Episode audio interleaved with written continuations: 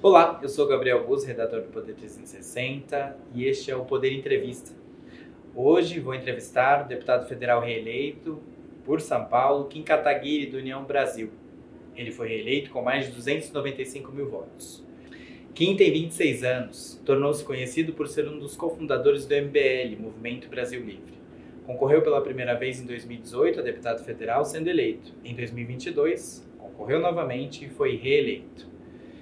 Kim Kataguiri, obrigado por ter aceitado o convite. Eu que agradeço, um prazer falar com o Poder 360. Agradeço também a todos os web espectadores que assistem a este programa. Essa entrevista está sendo gravada na Câmara dos Deputados em 11 de outubro de 2022. Para ficar sempre bem informado, não esqueça de se inscrever no canal e ativar as notificações. Eu começo essa entrevista perguntando como que o senhor avalia o seu desempenho nas urnas com o resultado de mais de 295 mil votos. Bom, acho muito positivo, né? Primeiro agradeço aí quase 300 mil eleitores que me confiaram um novo mandato. Acho que é uma amostra é, de um trabalho bem feito, um trabalho com uma melhor produtividade na Câmara dos Deputados, segundo a consultoria Legisla, e que num cenário muito difícil, né? Em que a maior parte dos deputados eleitos estavam vinculados a alguma candidatura à presidência da República, ou Lula ou Bolsonaro, e que quem estava independente basicamente não sobreviveu, assim, com exceção do Movimento Brasil Livre. Né? Então, acho que foi uma, uma eleição que a gente conseguiu sobreviver, que a gente conseguiu manter o nosso posicionamento, mesmo com todos os ataques do petismo e do bolsonarismo contra a gente. Deputado, o MBL conseguiu eleger o senhor na Câmara Federal e mais um deputado na Assembleia Legislativa de São Paulo. Como o senhor avalia o desempenho do movimento em si nessas eleições? Nós gostaríamos de ter eleito mais, gostaríamos de ter eleito o Cristiano Beraldo uh, para deputado federal, o Samuel Chang também para deputado federal em Santa Catarina, uh, o Bétega uh, no Paraná como deputado estadual e mais a Amanda Vetorazzo e o Renato Batista para deputado estadual em São Paulo. A gente não esperava que essa eleição estivesse tão acirrada assim, que se você não colasse em um candidato à presidência da República, você não tivesse quase que nenhuma chance de vencer as eleições, né? Mas, ao mesmo tempo, né, é, com todos os ataques que a gente sofreu, com vários é, é, bolsonaristas, petistas, até jornalistas que não tem nada a ver com um lado ou com o outro, decretando aí o fim do Movimento Brasil Livre, que a gente não conseguiria vencer nenhuma eleição. A gente mostrou com a minha boa votação, com a boa votação do Guto Zacarias em São Paulo, que a gente permanece de pé, mesmo a gente tendo um ano muito difícil, de muitos ataques, assim, uma tentativa mesmo de destruição do movimento. Então, nós gostaríamos sim de ter eleito mais pessoas e uma lição que a gente aprendeu é que nós precisamos ter uma candidatura majoritária. Toda eleição que a gente for disputar, seja ter uma prefeitura, seja ter um governo do estado, seja ter um presidente da república, precisamos ter candidaturas majoritárias para todos os cargos. Tá, o senhor foi um dos mais eleitos de São Paulo. Eu queria perguntar qual vai ser as suas principais bandeiras e o foco do seu trabalho agora no segundo mandato aqui na Câmara. Bom, o foco do meu trabalho continua sendo o combate a privilégios, né? Tem mais de 8 mil juízes que recebem mais de 100 mil reais por mês. São 15 bilhões de reais que saem do bolso do mais pobre para ir diretamente para o bolso do mais rico. A gente acabar com mais de 300 bilhões de reais de privilégios tributários que você tem para setores da economia que têm poder de lobby dentro do Congresso Nacional. Né? Ao mesmo tempo, também a pauta de educação. A gente não só né, fazer com que o aluno esteja em sala de aula com busca ativa, com que a aula seja de qualidade, com o professor tendo uma boa didática, com uma política de professor formador, ou seja, o bom professor, ele tem lá suas 40 horas é, é, de carga horária, né? 20 horas ele pode dar aula para os seus alunos e 20 horas ele pode dar aula para outros professores para ensinar sua boa didática e espalhar a sua capacidade é, de ensino. Ao mesmo tempo, promover também o sonho e a motivação das crianças é, com um programa que eu acho que funciona muito bem na Secretaria é, Municipal é, da cidade do Rio de Janeiro, que é um programa que leva 50 das crianças é, é, com as melhores pontuações para a NASA e para a Disney, né? que eu acho que é uma coisa que também incentiva muito o estudo e dá muita perspectiva para as crianças se a gente pudesse fazer isso em âmbito nacional. Então, combate a privilégios, educação e, claro, fiscalização e controle, que é uma coisa que eu já atuo muito na comissão de fiscalização. A gente já conseguiu descobrir superfaturamento de picanha, de cerveja, de uísque, de vinho, compra irregular de prótese, compra irregular de Viagra com o dobro do preço daquele que era original. Então, Todos esses escândalos a gente conseguiu desvendar, suspeita de hospital é, é, comandado por milícia. Então, tudo isso a gente conseguiu desvendar e eu não tenho a menor dúvida, infelizmente, de que independentemente de quem seja eleito no próximo governo, haverá escândalo para a gente investigar. Deputado, tem um projeto agora tramitando vai começar a tramitar, que é o projeto que quer criminalizar pesquisas eleitorais, que diferencia ali na véspera da eleição do resultado das urnas. Como que o senhor avalia esse projeto?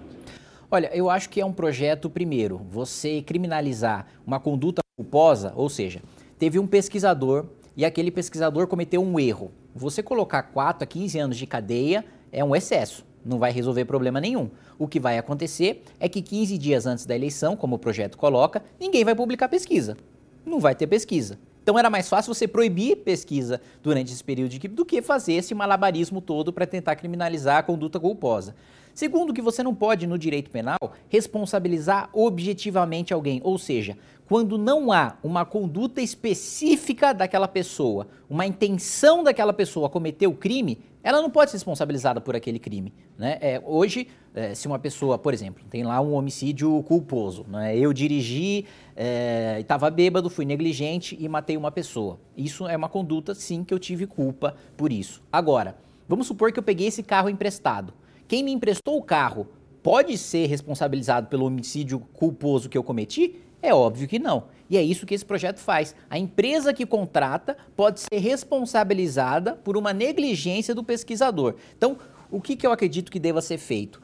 Deve haver um ranking, é, ou pelo menos sempre que uma pesquisa é publicada, essa pesquisa ela trazer o quanto aquele instituto tem de precisão, o quanto aquele instituto nas últimas eleições acertou, qual que é a sua taxa né, é, de acerto. Porque aí o, o eleitor sabe bem é, diferenciar e distinguir a boa pesquisa da má pesquisa. Eu acho que colocando esse critério e mesmo um ponto positivo do projeto, que é você publicar as pesquisas que foram feitas um dia antes ou um dia depois, né, é, também podem ser positivas para que o eleitor tenha uma noção melhor daquilo que está sendo feito. Eu não tenho a menor dúvida de que nós temos muito problemas em pesquisas e esses problemas precisam ser combatidos e que a gente precisa ter uma regulamentação mais dura em relação a isso. Agora, criminalizar a conduta culposa, além de ser inconstitucional, não vai solucionar o problema.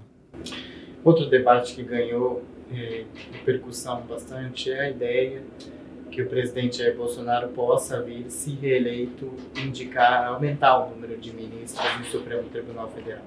Como que o senhor avalia essa possível alteração no quadro do Supremo? Não, isso é golpe de Estado, né? Isso é exatamente o que a ditadura militar fez aqui no Brasil e exatamente o que fizeram na Venezuela. Né? Então, o presidente que ironicamente se elegeu dizendo que não era para o Brasil se tornar Venezuela, você é, é, transformar a Suprema Corte né, num puxadinho do Palácio do Planalto, eu não tenho a menor dúvida, e eu sou um dos únicos parlamentares aqui que bate de frente com os abusos da Suprema Corte, do Supremo Tribunal Federal, que usurpa muitas das competências do Legislativo e também do Executivo. Agora, aumentar o número de ministros, né, esse aí não é a solução para o problema. O problema, na minha visão, é o, a Suprema Corte fazer parte do Poder Judiciário. Né? Quando a Suprema Corte ela é uma corte autônoma, como funciona na Europa, né? quando ela só julga casos abstratos, quando ela só julga casos em tese, e ela não tem o poder, por exemplo, de julgar os políticos, de, de ter esse jogo né, em que o Senado não pune o Supremo, para o Supremo não punir o Senado e não punir a Câmara dos Deputados, aí sim acho que a gente começa a ter uma Suprema Corte menos protagonista, como ela não deve ser. Né? O Judiciário não deve ser protagonista, nunca. Quem deve ser protagonista é o Legislativo e o Executivo, porque são políticos eleitos, não são cargos técnicos, como deve acontecer no Judiciário e no Ministério Público. Sempre que eu converso com um diplomata de fora, da Europa ou da Ásia, ou mesmo da, da América do Norte, uma das primeiras coisas que eles falam, pô, mas aqui juiz da entrevista, né, é, é, ministro do Supremo da entrevista, eles ficam espantados. Eles não se manifestam nos autos? Falei, não, aqui não só da entrevista, como da entrevista em caso que está em tramitação, como da entrevista em caso que ainda vai tramitar e que aquele, aquele ministro ainda vai opinar. Então, isso é um absurdo, é uma aberração. Agora, colocar mais ministros do Supremo é você só aumentar o problema, aumentando a influência política do Planalto em cima da Suprema Corte. Agora, não vai solucionar problema nenhum. Os ministros vão continuar superpoderosos, você só vai ter mais ministros superpoderosos e subservientes ao presidente da República. Deputado, eu queria saber também qual sua avaliação sobre a nova formação do Congresso. O Congresso que saiu das urnas, o PL, que formou a maior bancada aí com 99 deputados. Olha, infelizmente, eu acho que uh, o próximo Congresso Nacional, o Congresso Nacional eleito, tem muita gente que é só discurso, tem muita gente que é só barulho e pouco conteúdo, e pouco debate de qualidade. Né? Assim, gente que hoje em rede social tá, assim, o debate do segundo turno é uma das coisas mais aterrorizantes que eu já vi na minha vida e os protagonistas têm sido os deputados eleitos, né, para a próxima legislatura. É um falando que o, PT entrou no TSE para tirar reclamação de vibrador de candidato, outro falando que tem a, a, tal candidato tem a ver com é, é, é, seita maçônica, outro que o outro candidato tem a ver com satanismo. É assim, um negócio é, bizarro em que ambos os lados sabem que estão difundindo notícias falsas, estão deixando isso rodar, estão deixando isso, isso é, é, é, se disseminar e acha que está tudo bem. Né? Hoje tem a, as fake news do gabinete do ódio e tem as fake news do bem, né? Que essa é uma crítica que eu, que eu concordo até com o Ciro Gomes, né? Que ele fala, não, agora as esquerdas têm seu próprio gabinete do ódio e tá tudo bem, e você pode passar o pano porque é de esquerda. Então, é, é, é uma situação muito assustadora e que esses novos eleitos têm sido protagonistas. Se eles já estão agindo assim antes de assumir o mandato, imagina aqui dentro. Para mim, vão ser, a maior parte, ser mais deputados que chegam aqui olha no painel, vê como é que o líder votou e segue o líder sem saber o que está votando, do que gente que de fato vai debater matérias. Né? O senhor acha que aqui no Congresso o debate vai acabar sendo mais ideológico do que pragmático para resolver os problemas da vida real? Então, é que o debate. Aí eu discordo de uma premissa da sua pergunta. Eu acho que o debate ideológico, ele também é pragmático. Ele também é, busca solucionar os problemas da vida real. O debate não vai ser ideológico. O debate ele vai ser raso, ele vai ser superficial. Porque ideologia é quando você sabe aquilo que você está defendendo, é quando você conhece a doutrina, quando você lê os livros que embasam o liberalismo, o conservadorismo, o socialismo ou social-democracia. Não é debate ideológico que a gente vai ter aqui, porque o sujeito sequer sabe o que é ideologia. Ele sequer sabe qual é a posição que ele mesmo está defendendo, muito menos a do que seus adversários estão defendendo. O sujeito não tem a menor ideia do que, que ele está fazendo aqui. Então, meu amigo, é, você me desculpe o palavreado, mas eu acho assim, nem Noé carregaria tanto animal quanto a gente está vendo né, de deputados eleitos.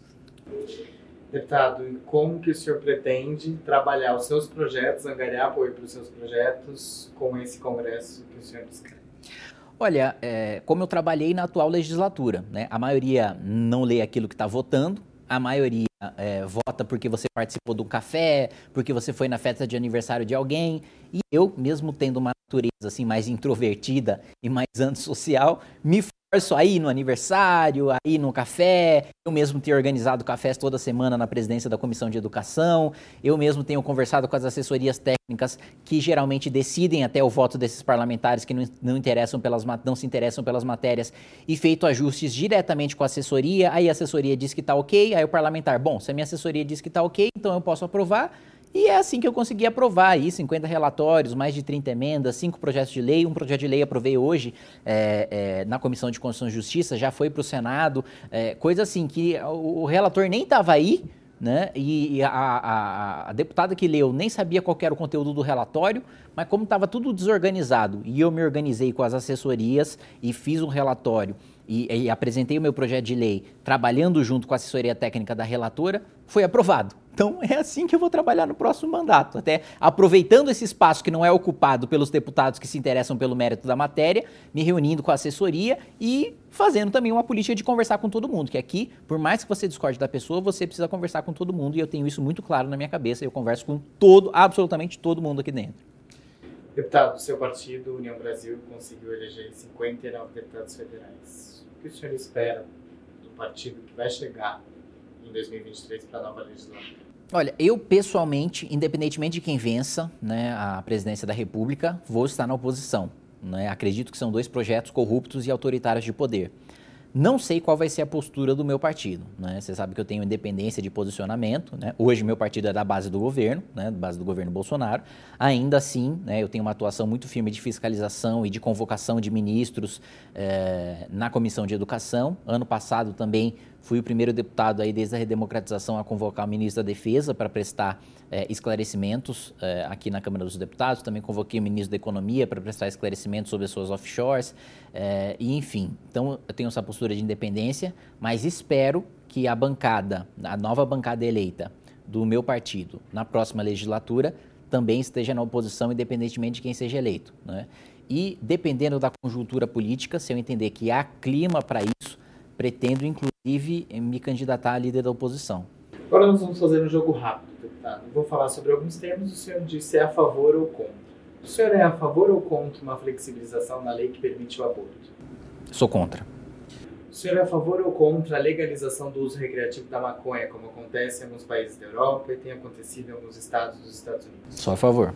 O senhor é a favor ou contra a privatização da Petrobras? Sou a favor. O senhor é a favor ou contra a privatização do Banco do Brasil ou da Caixa Econômica Federal? Sou a favor de ambos. O senhor é a favor ou contra as regras das leis trabalhistas, a CLT?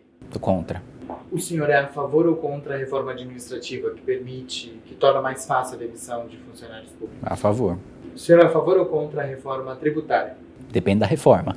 Qual reforma o senhor defende para o Estado brasileiro? Eu defendo que haja um IVA dual, né? tanto um federal como dos estados, para que haja ainda alguma autonomia dos entes federativos, mas que o sistema seja mais simples e que, antes de qualquer coisa, haja corte na tributação. O senhor conhece o projeto de lei contra fake news que tramita aqui no Congresso? O senhor é a favor ou contra esse projeto? Trabalhei contra porque não se transformou num projeto de combate a fake news, mas num, num projeto de regulamentação de rede social, que inclusive inviabilizava o modelo de negócios é, de praticamente todas as redes sociais aqui no Brasil. A gente não ia mais ter Twitter, a gente não ia mais ter TikTok, a gente não ia mais ter Facebook. Então, combate a fake news, sou absolutamente favorável e, inclusive, derrubei um veto do presidente da República em relação à denunciação caluniosa, né? E ele, inclusive, me xingou por causa disso, publicamente. Agora, regulamentar a rede social e inviabilizar o uso de redes, principalmente por parte de parlamentares que se elegem dessa maneira, como é o meu caso, aí eu sou contrário.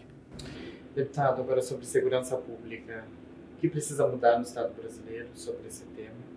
E se o senhor é a favor ou contra o chamado excludente de licitude?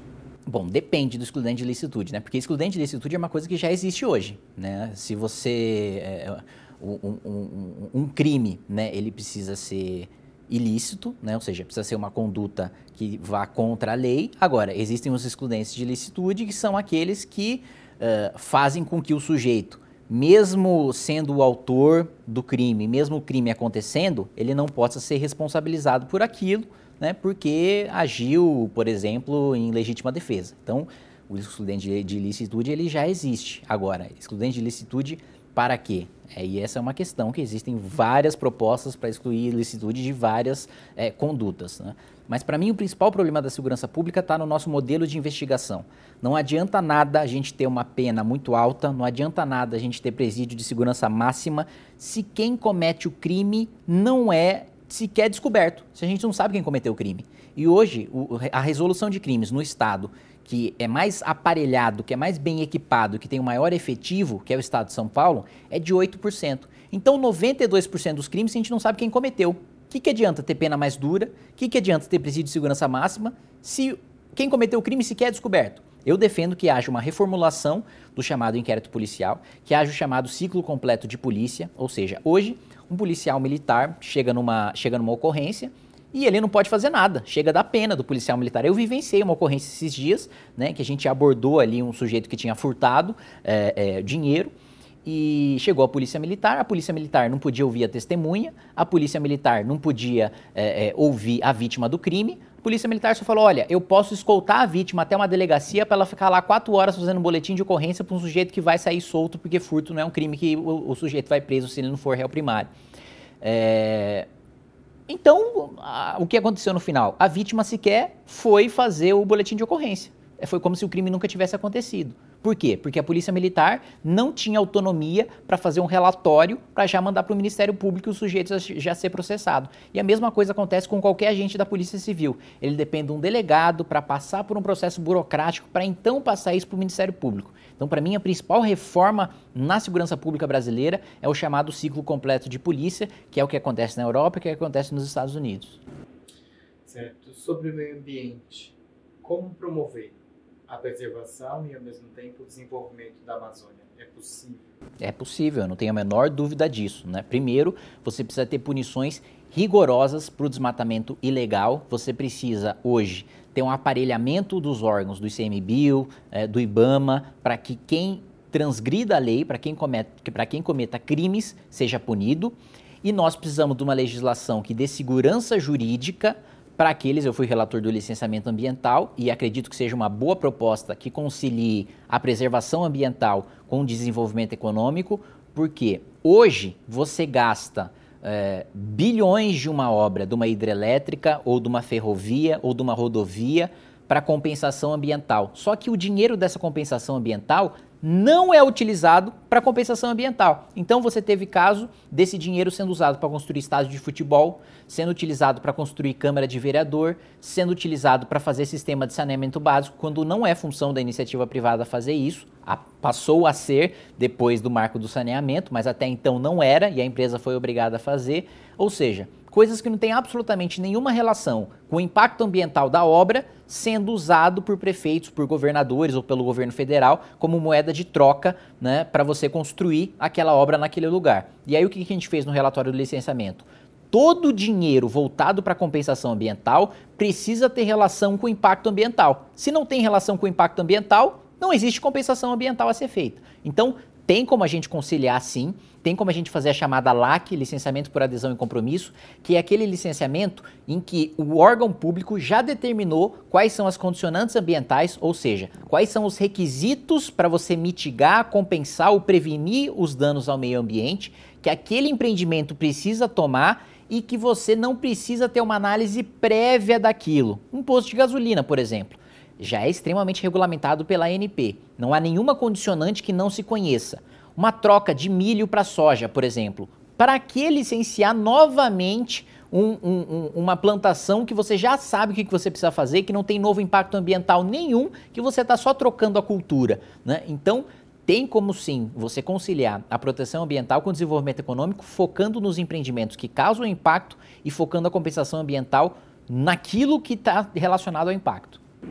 Chega ao final mais um Poder Entrevista. Em nome do Jornal Digital Poder 360, eu agradeço ao deputado Kim Kataguiri. Eu que agradeço, sempre um prazer falar com o Poder. Agradeço também a todos os web espectadores que acompanharam a entrevista até este momento. Para ficar sempre bem informado, não esqueça de se inscrever no canal do Poder 360 e ativar as notificações. Essa entrevista foi gravada em 11 de outubro de 2022 na Câmara dos Deputados. Muito obrigado e até a próxima!